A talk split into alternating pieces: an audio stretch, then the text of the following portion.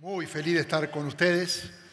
Eh, estemos orando por el pastor Ramón y casi 80 personas que están en Israel ahora mismo, recorriendo, viendo, orando, conociendo allí en esa tierra tan especial y que Dios esté protegiéndolo con sus ángeles en aquel lugar.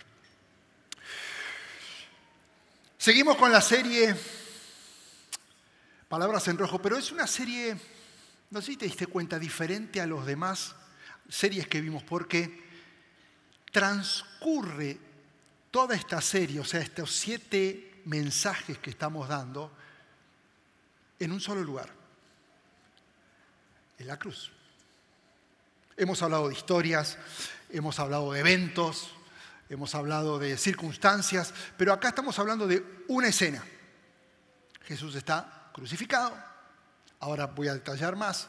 Y en, en ese tiempo, en esas horas, Él dijo palabras y estamos analizando cada una de esas palabras. Por eso, qué importante que no pierdas en, en, tu cabeza esta escena, todo lo que estamos hablando, todo lo que está transcurriendo ocurre en la cruz. Y hemos estudiado algunas palabras ya según Juan, según Mateo y toca Marcos porque en realidad podemos recapitular las siete palabras por los evangelios.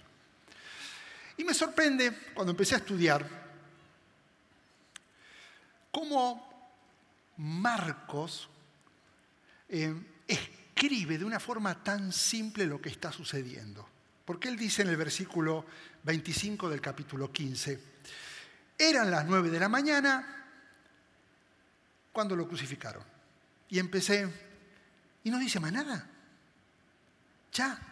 Tan simple. Yo si hubiera sido el, escritor, el escritor de esto hubiera dicho, era las nueve, hacía calor, pero yo sentía un frío, sentía un pánico, Jesucristo está ahí, y empezaba a sangrar, y estaba colgando, y había insultos, yo y yo le hubiera puesto detalles, no hay un solo detalle, no hay nada.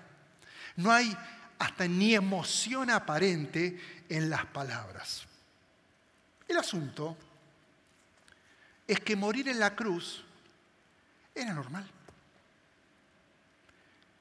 Era común.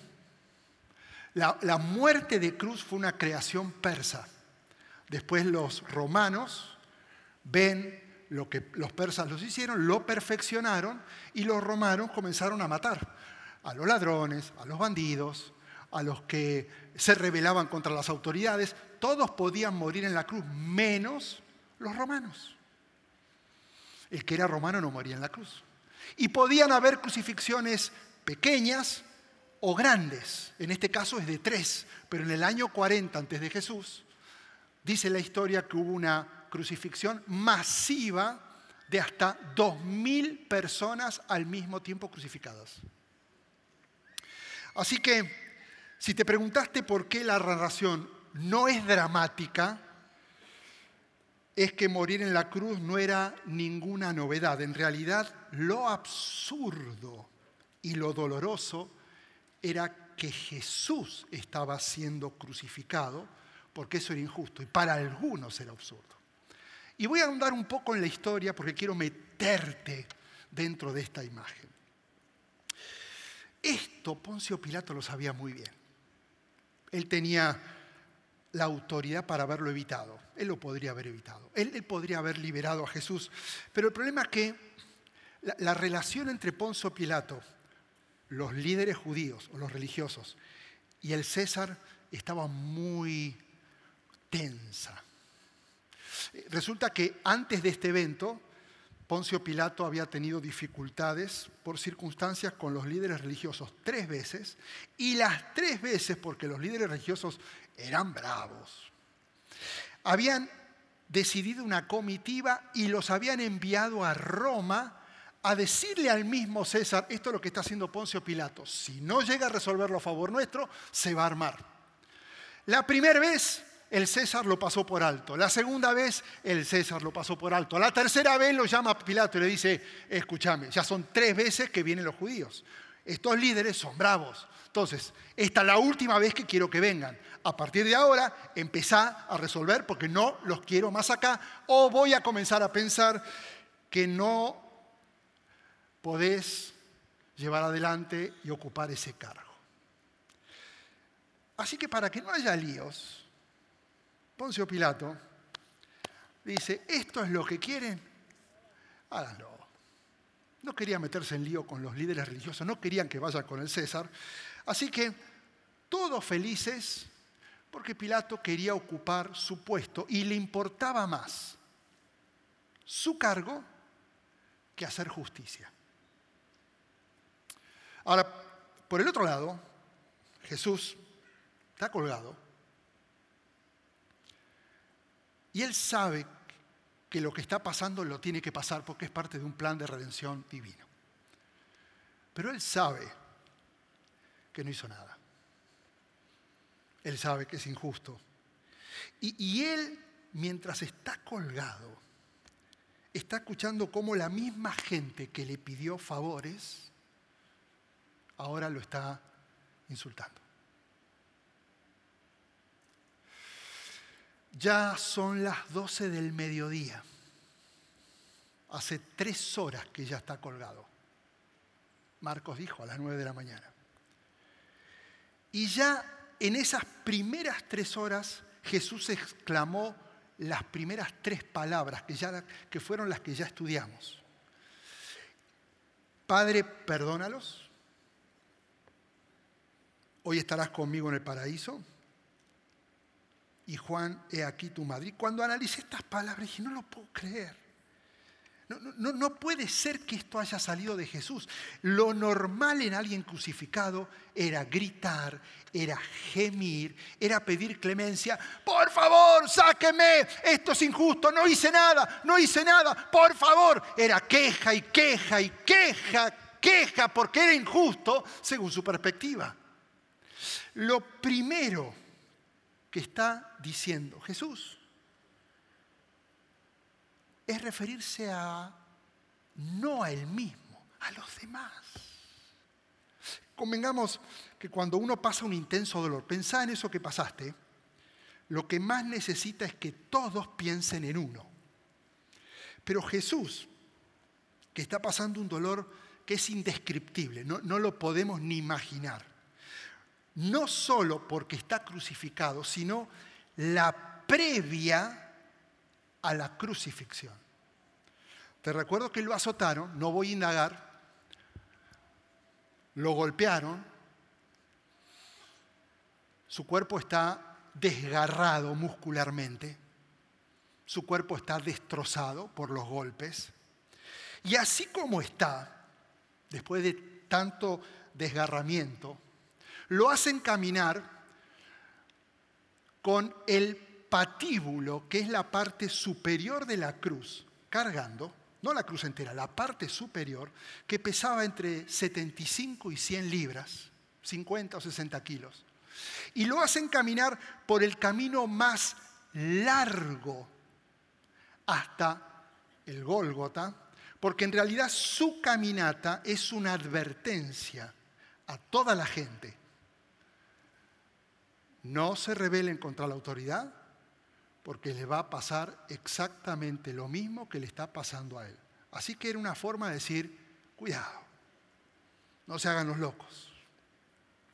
Ahora, encontré esta foto, que es la única mano que existe donde vemos dónde era la perforación del clavo. Y hablé con un médico judío y le dije, quiero que me cuentes un poco más. Y, me decía que los clavos justo van en la parte media entre la mano y lo que es la muñeca. Y cuando, que ahí lo pueden ver, cuando son martillados, todos los tendones se rompen. Todos. Entonces, al romperse los tendones, ya no hay forma de hacer fuerza con los músculos de la mano. Entonces, al colgarse y los, brazos no tener fuerza, los hombros se dislocan. Entonces, toda la parte de arriba ya empieza a colgar. Lo único que le queda al que está crucificado son los músculos de la espalda, donde se apoyaba contra la cruz para hacer un poco de fuerza. Pero era tanta la presión con los músculos que el pecho se oprimía y el pulmón lo único que puede es inhalar aire, pero no lo puede soltar. Entonces, como los pies que están con clavos apoyan hacia arriba, cuando apoyaban para arriba es que podía exhalar el aire. Entonces la muerte no era por desangre, la muerte era por asfixia. Y para que no puedan respirar, entonces los soldados romanos lo que hacían era quebrarle las rodillas para que no puedan impulsar y exhalar, sino que solamente inhalar, muriera. Ay, pastor, ¿qué le pasa? Está fuerte esto, me estoy quedando corto. Hmm. Evité detalles. Porque creo que es importante entender lo que Jesús está diciendo, pero entender lo que Él está pasando en el mismo momento que Él está diciendo lo que está diciendo. En medio de ese dolor, con los hombros dislocados, Él está perdonando a desconocidos. Él tiene la capacidad de salvar a un asesino, de pensar en él. Y está preocupándose por el futuro de su madre. No tiene lógica. Y esto me llamó la atención. Las primeras tres palabras, en las primeras tres palabras, Jesús involucra a todos, porque por amor a todos, ahora está muriendo y dentro de esa lista de todos estás vos y estoy yo.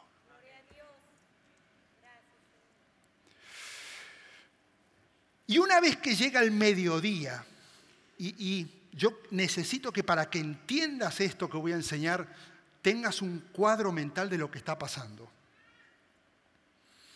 Marcos relata que desde el mediodía hasta la media tarde todo quedó oscuro, la tierra quedó oscuro. Ahora, más allá de lo que la Biblia dice, hay ciertos libros de historia secular romana que, como eh, el escritor tertuliano, que confirman que hubo una profunda oscuridad en la tierra. Y te doy un dato curioso. Hay archivos de una carta escrita por Poncio Pilato al César, donde le pregunta, entre otras cosas, si la oscuridad que habían experimentado en Jerusalén por tres horas también había afectado a Roma. Así que lo que pasó, esto que se oscureció y Jesús no murió, Jesús está vivo, pero se oscureció todo, esto fue real. Ahora, tu pregunta, si sos curioso, podría ser, ¿era necesaria la oscuridad? ¿Por qué la oscuridad entre las tres primeras horas tres horas de oscuridad y después las siguientes palabras. Acordate, Jesús está comenzando a asfixiarse. Todavía no murió. Algunos teólogos sugieren que al igual que en el Antiguo Testamento, cuando el sumo sacerdote en Yom Kippur entraba al templo y rociaba con sangre del correo en total oscuridad, era como una transición entre la tierra y el cielo. Ahora sí mismo Jesús, que vivió en la tierra, está entrando en medio de una oscuridad, derramando su propia sangre como transición de la tierra al cielo.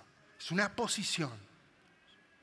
Otros teólogos Piensan que esta es la oscuridad que se escribe y se describe en el Talmud, que es lo que los judíos creen. Allí se lee que la oscuridad era un castigo de Dios reservado para un pecado inusual y profundo, como la novena plaga en Egipto, cuando llega la oscuridad tan densa, en Éxodo 10, después léanlo, tan densa que no se podía caminar. Y fueron tres días de oscuridad para después dar a la décima plaga, que era la muerte de los primogénitos. Ahora son tres horas de esa misma densa oscuridad para que después muriera el unigénito. Qué coincidencia, ¿no? Ahora, si te preguntas, ¿por qué es necesario estos datos? Es que en medio de este cuadro, después de la oscuridad, ya pasaron seis horas, ahora sí estás listo para escuchar cuál es la cuarta palabra. Podría haber empezado diciendo, bueno, la número cuatro, pero necesitas ponerte en ese lugar, como si estuvieras frente a la cruz. Y ahora entender y dimensionar la profundidad de lo que va a salir del corazón de Jesús. ¿Estás listo? Esto fue introducción, ahora el reloj va a empezar a contar. ¿Estamos listos? Dice el versículo 35, a las 3 de la tarde, de 9 a 12, está colgado, hijo, las tres primeras frases. De 12 a 3, la oscuridad. Ya te dije las especulaciones que hay con respecto a esa oscuridad. A las 3 de la tarde, Jesús grita, es la primera vez. Ya, les había explicado que en, las cruces estaban como a 6 metros, 12 pies más o menos, o 15 pies. Y entonces el, diálogo entre Jesús y los ladrones no era, hoy estarás conmigo, tranquilo, papi, no te preocupes. No, era gritos, porque había distancia y además había gente insultando y gente gritando, pero la Biblia nos dice que le gritó al ladrón. Ahora está diciendo que está gritando a voz en cuello. Así que este grito tiene que haber sido desgarrador. Y él está diciendo, Eloí, Eloí, Lama Sabactani, que como sabes significa Dios mío, Dios mío, ¿por qué me has desamparado? Las primeras tres palabras tuvieron una dirección horizontal. El perdón a la gente, el bandido, la mamá, Juan. Esta es la primera palabra que tiene dirección vertical. Y aparentemente, este dicho o esta palabra podría traerte confusión. Porque suena extraño escuchar a Jesús decir, ¿por qué me estás abandonando? Vos podrías pensar, ¿cómo lo va a abandonar si es el Padre? Pero por algo Jesús está diciendo, ¿dónde estás? La realidad es que todos fueron abandonando a Jesús lentamente. Cuando Jesús daba de comer, miles se acercaban, incluyendo los doce. Cuando él enseñaba, cientos se acercaban, incluyendo los doce. Cuando él está anunciando su muerte en el aposento alto, están los doce y uno sale corriendo. Cuando está en el Getsemaní, le pide a Pedro, Santiago y Juan, velen que yo voy a orar. Y cuando ora, suda sangre, eso es himatridosis, significa que la sangre se mezcla con el sudor. Y eso solo sucede cuando hay un sufrimiento extremo porque sabe lo que se acerca. ¿Y qué pasa con los tres discípulos? Se duermen. Eso es abandono. Después está en el juicio Caifás y Pedro lo niega. Eso es abandono. Yo a ese tipo no lo conozco. Ahora está en la cruz. Y me imagino mirando y preguntando, ¿dónde están? Y lo ve a Juan. ¿Y los demás? Jesús viene experimentando una sensación, un sentimiento de abandono y justamente en el momento que más necesita a todos. Por eso lo que sale de su corazón en realidad es citar el Salmo 22. Y el versículo 1 dice, Dios mío, Dios mío, ¿por qué me has abandonado? Y, y yo espero que esto me lo entiendas. Lo que Jesús está sintiendo por primera vez, esto no lo había sentido nunca, y lo que está conociendo es a su Padre conocerlo como juez. Esto nunca había pasado. Jesús está comenzando a cargar todos los pecados del mundo. Y ahora Dios le está dando trato de pecador sin ser pecador. Dios lo está juzgando por el pecado que está cargando, aunque a él no le pertenece. Por eso Pablo explicó en 2 Corintios, al que no cometió pecado, alguno por nosotros, Dios lo trató como, como si fuera, para que en él recibiésemos la justicia de Dios. Ahora, ¿sabes por qué? Escucha esto. Dios trató a Jesús como nosotros merecíamos ser tratados para tratarnos a nosotros como Jesús merecía ser tratado. Cuando Dios lanza su ira contra el pecado de la humanidad, Él está tratando a su único hijo como si Él fuera el culpable de todos los pecados del pasado, del presente y del futuro. Él es el sacrificio por el perdón de nuestros pecados y no solo por los nuestros, sino por los de todo el mundo. Esto es algo que jamás lo había sentido Jesús. Esta es la primera vez que está sintiendo a Dios, su Padre, como juez. Él había sido rechazado por religiosos siempre. Había sido rechazado por autoridades siempre, por amigos, pero nunca sentir esa sensación de rechazo de su propio padre.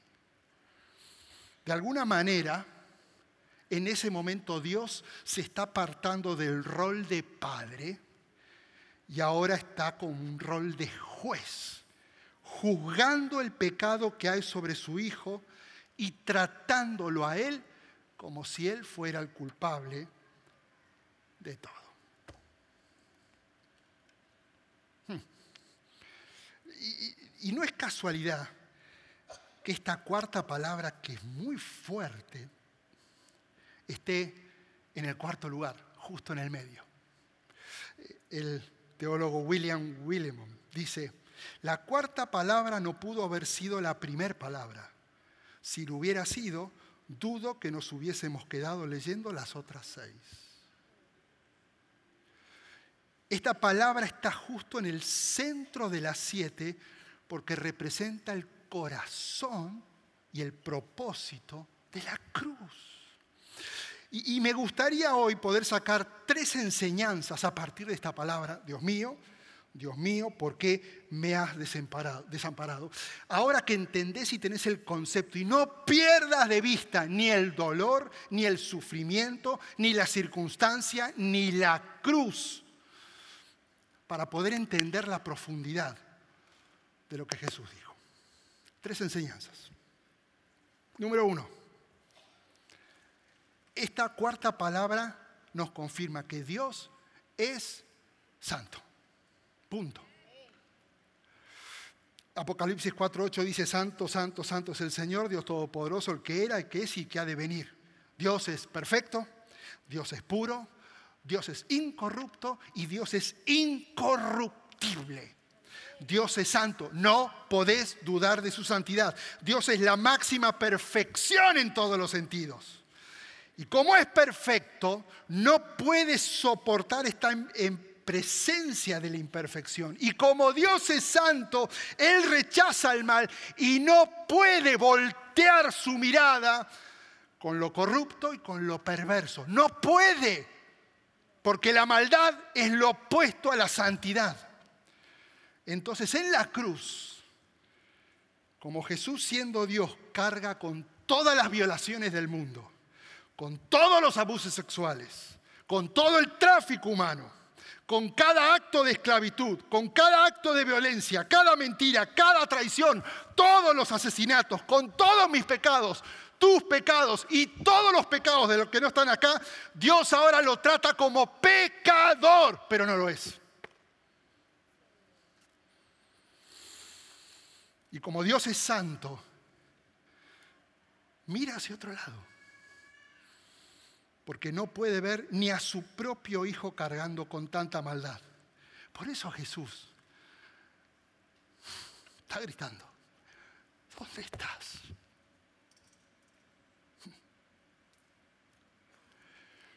Y si te das cuenta, esta es la única vez que Jesús no lo trata de padre sino de Dios. Porque la relación se había roto. Jesús había vivido en perfecta armonía con su Padre. Él, no significaba, él, no sabía, no entendía lo que era vivir separado del Padre. Y de repente Él está experimentando un abandono porque la santidad de Dios no puede convivir donde hay pecado.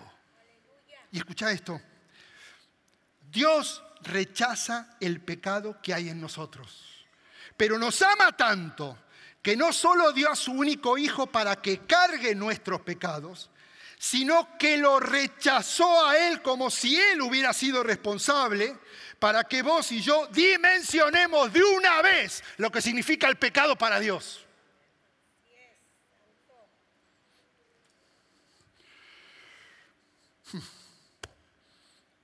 Y esto me lleva al segundo punto. Porque Dios no rechaza el pecado, Dios odia el pecado.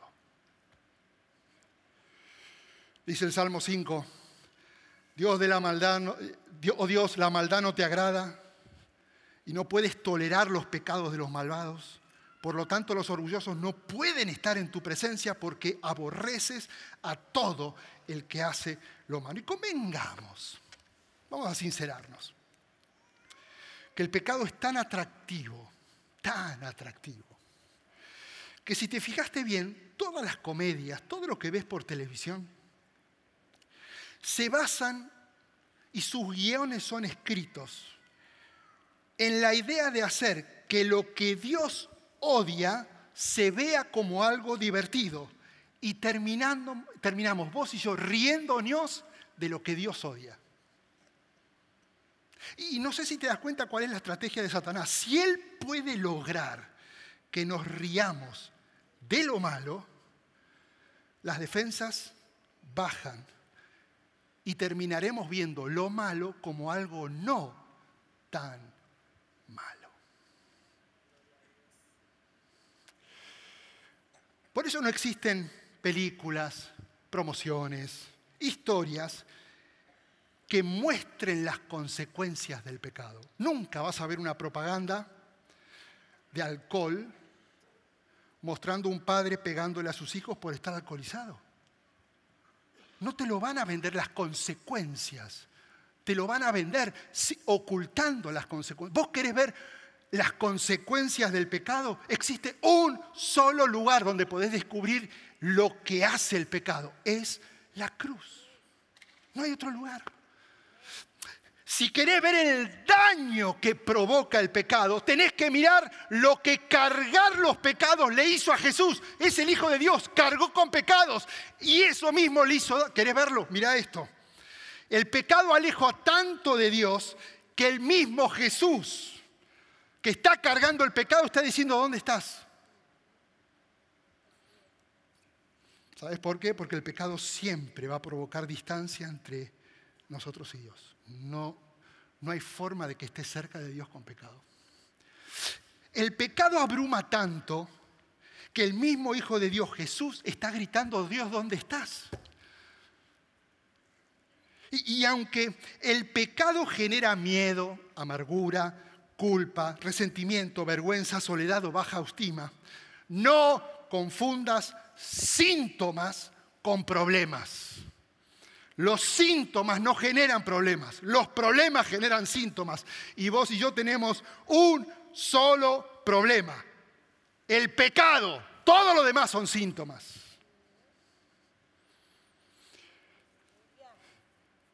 El pecado condena tanto que tenés al mismo Hijo de Dios, Jesús, siendo crucificado, no porque Poncio Pilato lo mandó colgar, sino porque está cargando nuestro pecado.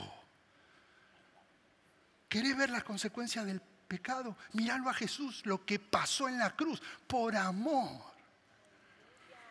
Por eso Pablo enseña, la paga del pecado es muerte. Mientras que la daya de Dios es vida eterna en Cristo Jesús, nuestro Señor. Así que Dios es santo, Dios es santo, Dios es santo. Dios es santo. Y como Él es santo, odia el pecado porque son dos naturalezas que no pueden ni verse ni encontrarse. Y esto me lleva al último punto. Es que el precio que pagó Dios por nuestra salvación fue muy costoso. Él es santo. Él odia el pecado. Pero si Él se hubiera quedado en mi santidad y el odio, no lo hacíamos, porque nuestra naturaleza es pecaminosa. Entonces tuvo que generar un salvoconducto para que tuviéramos chances, oportunidades de alcanzar salvación. Pero el precio fue alto. Y tanto amó Dios al mundo, a vos y a mí, que nos dio a su único, su único Hijo, Jesús, para que si crees en Él, no te pierdas y tengas vida eterna. Simple, pero el precio fue alto. La salvación es gratis, es por gracia, pero no podés olvidarte el costo, el sufrimiento y la brutal muerte de Jesús. No lo saques de tu cabeza. Cuenta la historia que dos amigos desde la escuela se hicieron como hermanos, fueron a estudiar juntos a la universidad y uno se graduó de abogado, llegando a ser uno de los jueces de la corte en Nueva York. El otro, en el medio del estudio, eh, se hace adicto a las drogas, se hace distribuidor de drogas, lo agarran, lo sentencian. Y cuando él es asignado para el juicio, el juez que le toca es su mejor amigo. Todos sabían esa relación y todos están esperando con expectativa cuál va a ser la posición del juez frente a su amigo. Si va a haber clemencia, si va a haber compasión o no. Y lo sorprendente de esto es que el juez, con su mejor amigo, que ahora está sentenciado, hizo dos cosas. Primero, dictó la sentencia más alta que la ley permitía. Imagínate la sorpresa para todos. No había, no había algo más. Le tocó lo más alto. Pero luego se levantó de la silla, se acerca a su amigo, se quita la túnica de juez y él decide pagar la pena por su amigo. Eso es lo que hizo Jesús.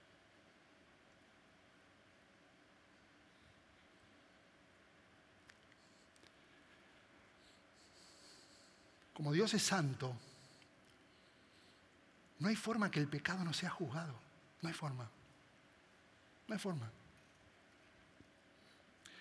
Él odia el pecado, lo repudia.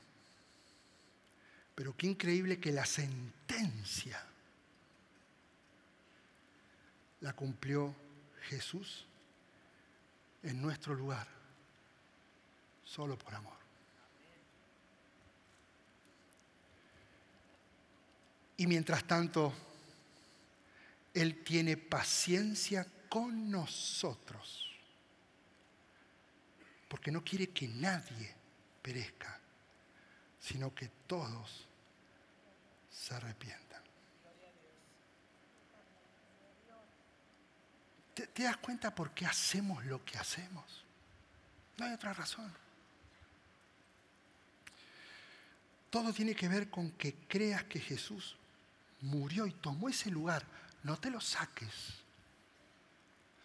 Con todos los tendones rotos, con los hombros dislocados, con los clavos en los pies, casi asfixiándose, porque los músculos de la espalda le comprimen el pecho. Él no tiene que estar ahí. Él decide estar ahí para hacerte libre a vos y a mí de algo que no le corresponde.